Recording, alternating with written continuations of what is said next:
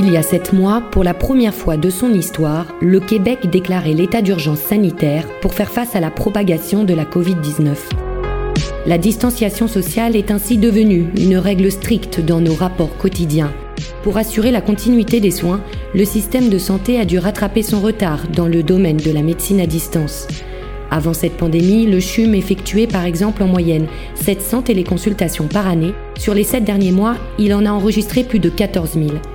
Un virage qui s'est largement accéléré, dopé par la recherche d'outils toujours plus technologiques.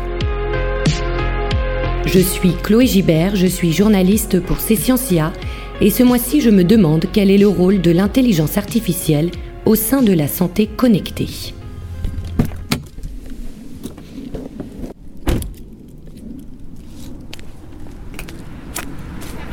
Bonjour Ariane, c'est ça, Allô? Je commence par faire la connaissance d'Ariane qui me reçoit chez elle à Granby. Oh?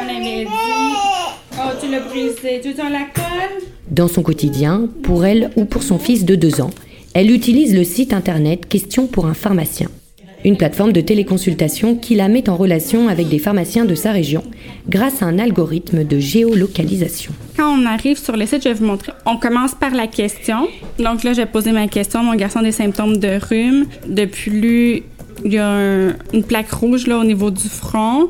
Euh, j'ai remarqué là tout ça en revenant de la garderie. Comme là ici, euh, par rapport à son état de santé, je pourrais préciser euh, qu'il a deux ans et pèse euh, 30 livres. Fait que là, je vais faire envoyer ma question. Et là, on voit votre question qui apparaît. Oui, exactement. Et qu'est-ce qui se passe après alors? Là, c'est ça. Ma question est envoyée au pharmacien. Puis, comme là, étant donné comme exemple que là, j'ai pas choisi ma pharmacie directement, c'est envoyé aux cinq pharmacies les plus près de mon code postal. Donc, euh, le premier pharmacien de ma région qui va voir ma question va me répondre. Et euh, en fait, ce système permet euh, d'éviter le téléphone, c'est ça? Ou de vous déplacer en personne? Euh, ben, avec un petit garçon de deux ans, de pas, surtout là, avec l'hiver qui s'en vient, de pas avoir à l'habiller, se rendre à la pharmacie, surtout si c'est lui qui, qui file pas, là. Euh, donc, de juste poser la question via Internet, c'est rapide, on peut le faire avec notre téléphone cellulaire sans avoir à se connecter sur un ordinateur, sans avoir aussi à attendre un retour d'appel de téléphone qui va peut-être rappeler le bébé est dans le bain ou je suis en train de l'endormir, je peux pas lui répondre tandis que là, la question est posée, quelqu'un va me répondre, puis ça rouvre comme un chat. Donc, si j'ai d'autres choses à ajouter ou il y a quelque chose qui est pas clair pour moi, je peux tout de suite réécrire au pharmacien que lui va recevoir une notification, j'imagine.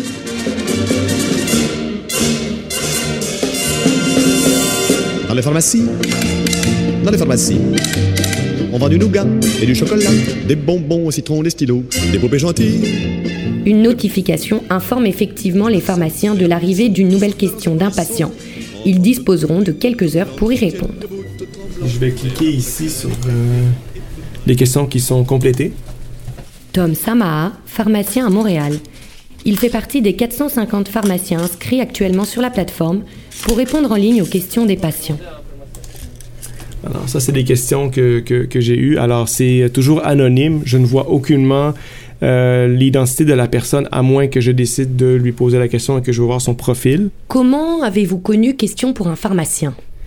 Euh, au fait, c'était un autre pharmacien qui avait euh, mis la- le, le- le lien pour le site web sur euh, la page Facebook des pharmaciens du Québec, mentionnant que, euh, bon, regardez, il y a un pharmacien qui fait des conseils gratuitement. Oh wow, c'est la folie, c'est ridicule. Je suis allé voir sur le site web et au contraire, j'ai trouvé que c'était une excellente alternative. Alors, euh, pour en finir avec Dr. Google, je pense que c'est quelque chose qui est magnifique. Euh, je me suis inscrit à la, à la, à la plateforme. Est-ce que vous avez trouvé ça déjà révolutionnaire? C'est sûr que que lorsque je me suis inscrit et là je vois les gens qui posent des questions, je me demande maintenant je me demande comment on a attendu si longtemps pour faire ça. Cela étant dit, ce que je trouve quand même assez aberrant, c'est qu'il y a des pharmacies à presque chaque coin de rue, mais que les gens ils vont encore sur Google pour voir des questions sur des médicaments. J'ai déjà eu des patients qui sont allés qui, sont allés dans une pharmacie, on leur a donné un médicament, on leur a donné les informations et tout de suite après les gens vont sur Google voir sur le médicament. Euh, alors qu'on on- on est des pharmaciens et qu'on essaye d'informer les patients le plus possible. Est-ce qu'il y a une gêne ou est-ce qu'il y a un manque de confiance? Je sais pas. Il faut aller les chercher où est-ce qu'ils sont, donc le web. Et est-ce que vous avez vu le nombre de questions augmenter depuis le début de la pandémie? Ah oui, certainement, surtout avec la, difficulté d'accessibilité présentement, étant donné que la majorité des professionnels fonctionnent par téléconsultation. On a de plus en plus de questions sur des gens qui ont le rhume ou qui ont des symptômes d'allergie. Ils, se demandent si c'est la COVID. Euh, ils se demandent quoi faire. On a beaucoup plus de questions sur, ça depuis, je dirais, le mois de mars.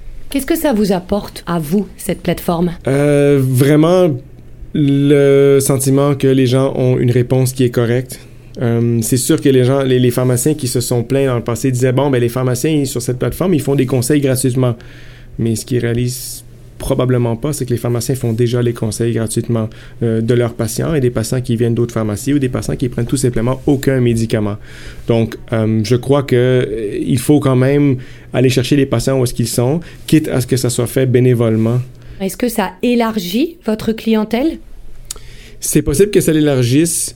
par contre, j'ai pas encore eu la chance de voir quelqu'un qui me dit bon, ben j'étais ailleurs, mais j'ai vu que vous avez répondu à ma question, alors je viens vous voir maintenant.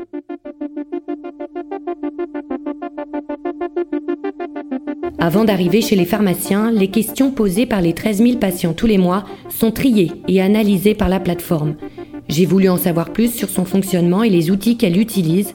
Je me suis donc rendue dans les locaux de Therapix, sur la rive sud de Montréal, où a été conçue Question pour un pharmacien il y a 5 ans. À mon arrivée, je suis surprise par l'immensité des lieux, aux airs d'ancienne usine désaffectée. Bonjour Bonjour je suis reçu par Alexandre Chagnon, pharmacien et fondateur de la plateforme. Moi, je vois l'entièreté de, des questions reçues sur la plateforme au cours des dernières minutes et des dernières heures. On reçoit environ entre 100 et 200 questions à tous les jours sur la plateforme. Quand la question elle est reçue, elle est catégorisée avec euh, notre système d'intelligence artificielle. On va aller chercher dans la question les mots-clés et on va être en mesure d'identifier le sujet principal et les sujets facultatifs ou secondaires de la question. Ariane a posé la question Bonjour, mon garçon a des symptômes de rhume. De plus, il a une plaque rouge dans le front qui a rougi depuis le retour de la garderie. Donc cette question apparaît sur, dans votre flux de questions et là je vois quatre catégories.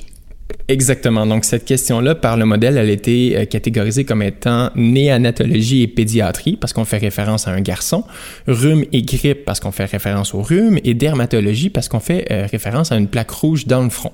Et euh, cette question-là a été identifiée comme devant être répondue par un pharmacien. Donc, elle voit ces trois catégories apparaître, et après?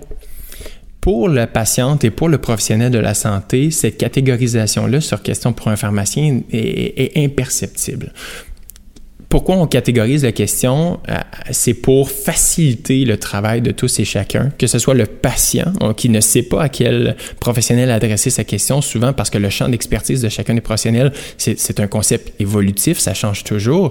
Et euh, de l'autre côté, on veut permettre aux aux pharmaciens de rapidement être mis en relation avec des outils par l'entremise de la plateforme qui sont contextualisés euh, à la question. On veut en dire par là, c'est que si moi je suis en train de répondre à la question ici qu'on a donné un exemple, mais je peux avoir accès à des outils, euh, ce qu'on appelle un système de support à la décision clinique ou en anglais un CDSS, qui me permet de rapidement mettre en évidence certains bouts de la littérature, de, de la recherche qui vont m'aider à répondre à la question. Et donc, dans le cas de question pour un pharmacien, on a accès à un outil ici qui s'appelle Vigilance Santé et qui nous permet d'avoir de, l'information en lien avec la médication, parce qu'il y, avait euh, il y avait dans la question justement euh, le nom d'un médicament.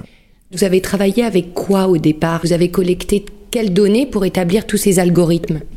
C'est là où est-ce que c'est très complexe et euh, en, en, bon québécois, on dit garbage in, garbage out. Euh, et c'est un peu le risque qu'on avait avec cette plateforme-là.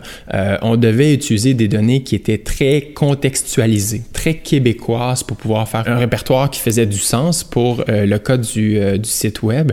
Et donc, on n'a pas pu acheter un dataset qui était qui nous provenait du web ou de, des États-Unis, par exemple. Nous, on a la chance d'être en ligne depuis 2015-2016 et donc on a un peu plus de 13 000 téléconsultations qui ont été réalisées par l'entremise de la plateforme jusqu'à ce jour. Et c'est par l'entremise vraiment d'une catégorisation à la main faite par une professionnelle québécoise qui est bien au courant euh, de, de la réalité terrain d'ici que la catégorisation s'est faite et que l'entraînement du modèle s'est réalisé également. Aujourd'hui, la plateforme d'Alexandre met en lien patients et pharmaciens, mais l'objectif à court terme est d'intégrer d'autres professionnels de santé. L'utilisateur pourra alors être mis en relation avec des nutritionnistes, des physiothérapeutes ou des optométristes par exemple. Selon les symptômes qu'il décrit, l'algorithme définira lui-même vers quel spécialiste de santé le diriger. Je crois que les modèles d'intelligence artificielle comme le nôtre peut effectivement aider à placer, diriger le, patient vers le bon professionnel pour que lorsqu'il soit vu par le bon professionnel, le diagnostic en soit plus simple et le traitement plus efficace. C'est pas tellement pour diagnostiquer le patient qu'on vient agir, nous c'est vraiment pour le mettre en relation avec le bon professionnel. Vous n'avez pas peur en travaillant avec des algorithmes que parfois ils passent à côté de certaines choses? Oui, en fait, c'est un risque qui est, non seulement théorique, mais très réel. Euh, nous, pour s'assurer d'éviter de, ou du plus, du, plus qu'on le peut, en fait, ce risque-là, euh, bien entendu, on fait un, un, spot check sur chacune des catégories qui a été mis sur euh, les, questions. Euh, c'est important parce que c'est un modèle qui est, en, qui est relativement jeune, qui, qui commence à être entraîné. Et on permet également aux professionnels de la santé de voir certaines catégories et de dire, ah ben, moi, je crois en tant que professionnel que ça, ça n'aurait pas dû être catégorisé par euh, l'intelligence artificielle et donc ce qu'on appelle du feedback data, de nous retourner du, data en lien avec cette catégorisation-là. C'est très important parce que euh, on se rappelle, là, nous, on répertorie le qui, qui devrait recevoir cette question-là. Et donc, si on n'est pas capable de défendre notre modèle, si on n'est pas capable d'expliquer notre modèle, mais on pourrait facilement se faire pointer du doigt et se faire euh, dire qu'on fait du dirigisme, qu'on envoie les patients vers certains professionnels plutôt d'autres euh, de façon erronée. Et donc, euh, pour nous, c'est un risque majeur.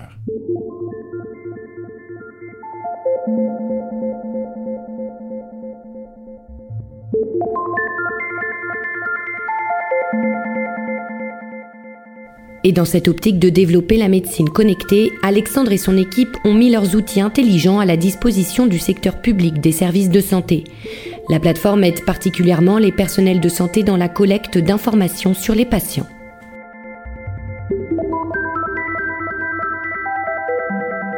Nous, en début de pandémie, on a euh, initié un projet pilote avec le gouvernement du Québec, euh, par l'entremise duquel les infirmières de Info Santé 811 peuvent rediriger les questions euh, en, lien avec la médication qu'elles reçoivent chez Info, Info, Santé pardon, vers le réseau de questions pour un pharmacien. Et on s'est rendu compte rapidement que les informations que l'infirmière avait l'habitude de poser, c'est-à-dire le nom, l'âge, le sexe, tout, tout, à ce niveau-là, tout allait bien. Mais quand les infirmières demandaient aux patients une information nouvelle, c'est-à-dire euh, l'adresse courriel, elle faisait souvent des erreurs lorsqu'elle retranscrivait l'adresse courriel des patients. On parle d'environ euh, 40% des courriels qui nous étaient acheminés, des redirections qui nous étaient acheminées, il y avait une erreur dans le courriel. Et le problème, c'est que si c'est un courriel qui n'existe pas ou qui, qui n'est pas le bon, celui du patient, le patient ne recevrait jamais sa réponse.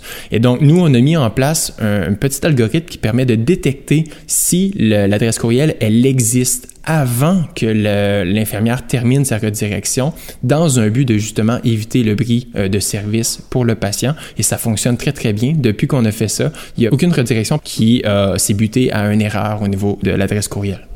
Est-ce que vous souhaitez encore plus collecter de données afin d'entraîner des algorithmes à trouver d'autres choses qui simplifieraient la vie des professionnels de santé? Une chose qui est dans la mire de questions pour un patient depuis plusieurs années, c'est de détecter le sentiment du patient lorsqu'il est en train de poser sa question en fonction des mots qu'il emploie. C'est quelque chose qui a déjà été réalisé par diverses entreprises, entre autres Google. Euh, nous, c'était d'abord dans l'optique d'aller ajouter un niveau de sécurité à la plateforme parce qu'on on, se rappelle que ça peut prendre quelques minutes, quelques heures avant que la, la patiente ou le patient reçoive une, question, euh, une réponse. pardon. Et donc, de détecter un niveau de détresse dans la question permettrait de signaler euh, à notre équipe euh, que la question nécessite notre attention maintenant.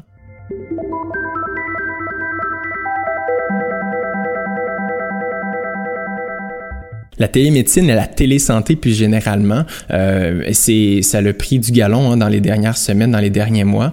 Euh, on parlait pas beaucoup de télésanté avant. Euh, moi, j'avais l'air d'un martien là, depuis cinq ans à parler de télépharmacie puis de télésanté. Euh, là, on a la chance d'avoir un gouvernement qui se, qui se sont prononcés au sujet de certains outils, a émis des lignes directrices. On a le Collège des médecins qui a émis des lignes directrices. On a l'Ordre des pharmaciens qui a fait la même chose. Plusieurs ordres professionnels sont venus en accompagnement à leurs membres qui euh, voulaient venir en aide aux patients à distance, assurer une protection au niveau de leurs équipes. Et donc, je suis très, très content. J'ai le sentiment, en fait, d'être au bon endroit, au bon moment. Ça fait des années qu'on évolue là-dedans, mais c'est maintenant que ça se passe. Si la plateforme développée par Alexandre participe à l'essor de la télémédecine au Québec, une législation très stricte encadre l'utilisation de ces nouveaux outils Aujourd'hui, trois plateformes de téléconsultation ont été approuvées par le gouvernement et sont utilisées par les médecins pour leurs rendez-vous virtuels ou téléphoniques avec leurs patients. Bonjour Bonjour Nathalie Saad, vice-présidente du Collège des médecins du Québec. On a euh, Zoom Télésanté, on a React et on a Teams. Nous, pour les médecins, c'est sûr que dans, toutes les, euh, dans tous les euh, guides de, de, pratique qui ont été développés depuis mars 2020, c'est clairement expliqué et clairement attendu du collège que seulement les plateformes reconnues par le ministère soient utilisées dans la province pour faire de la téléconsultation. Et depuis que ce processus s'est accéléré au mois de mars, vous vous êtes rendu compte de quoi? On s'est rendu compte, premièrement, euh, que plusieurs patients euh, trouvaient cette façon de faire-là très utile et très appropriée euh, aux circonstances très inhabituelles dans lesquelles on vit maintenant. On a aussi réalisé que ça a permis à la télémédecine d'arriver et de s'implanter au Québec alors qu'on voyait difficilement ce processus arriver avant la COVID. Ça faisait déjà, comme vous l'avez mentionné, plusieurs années qu'on essayait de faire évoluer les choses. Euh, là, le tout s'est fait beaucoup plus rapidement.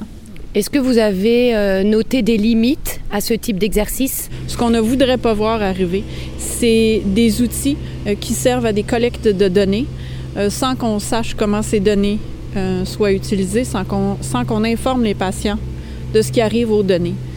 donc, que ce soit des signes vitaux, que ce soit des résultats de laboratoire, les mêmes principes de, de confidentialité et de consentement s'appliquent. Alors éventuellement, il nous faudra des outils effectivement qui permettront un suivi à domicile avec des signes vitaux. Le tout euh, fait de façon à permettre une transmission d'informations euh, sécurisée et bien sûr euh, en utilisant les données avec la permission des patients. Pourquoi la télémédecine était aussi peu développée avant l'arrivée de la pandémie en mars dernier? Je pense qu'il y avait plusieurs facteurs qui expliquaient ça. Une méconnaissance des plateformes et de leur utilité, euh, premièrement. Euh, une, euh, une certaine crainte peut-être aussi justifiée de la part des médecins et des patients, en ce sens que les règles et les balises n'ayant pas été établies, c'était très difficile de pratiquer de façon professionnelle et déontologique dans un environnement qui était très peu balisé et très peu connu. Euh, et je, pense que depuis mars, les patients se sont aussi beaucoup familiarisés avec la technologie. Euh, les médecins se sont beaucoup familiarisés avec la technologie. Et l'arrivée de plateformes qui peuvent être utilisées sur un ordinateur ou une tablette facilement, ce qui n'était pas possible avant la COVID par les règles qui étaient en place dans les différentes lois. Je pense que c'était des barrières euh, qui rendaient l'accessibilité à la télémédecine très, très, euh, très limitée. Et la prochaine étape en télémédecine, qu'est-ce que ça pourrait être? Excellente question.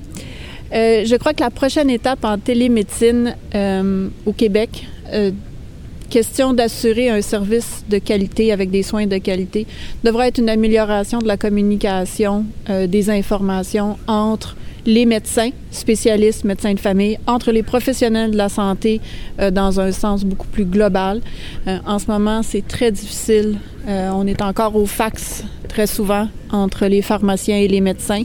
On est encore dans des transmissions via des réseaux très limités pour certains tests de radiologie.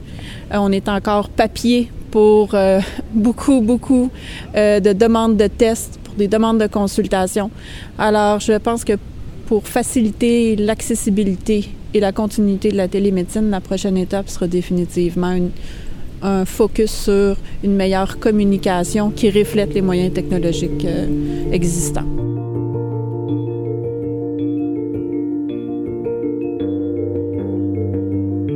C'était un balado au cœur de la télémédecine québécoise, un docu-vin écrit et réalisé par Chloé Gibert.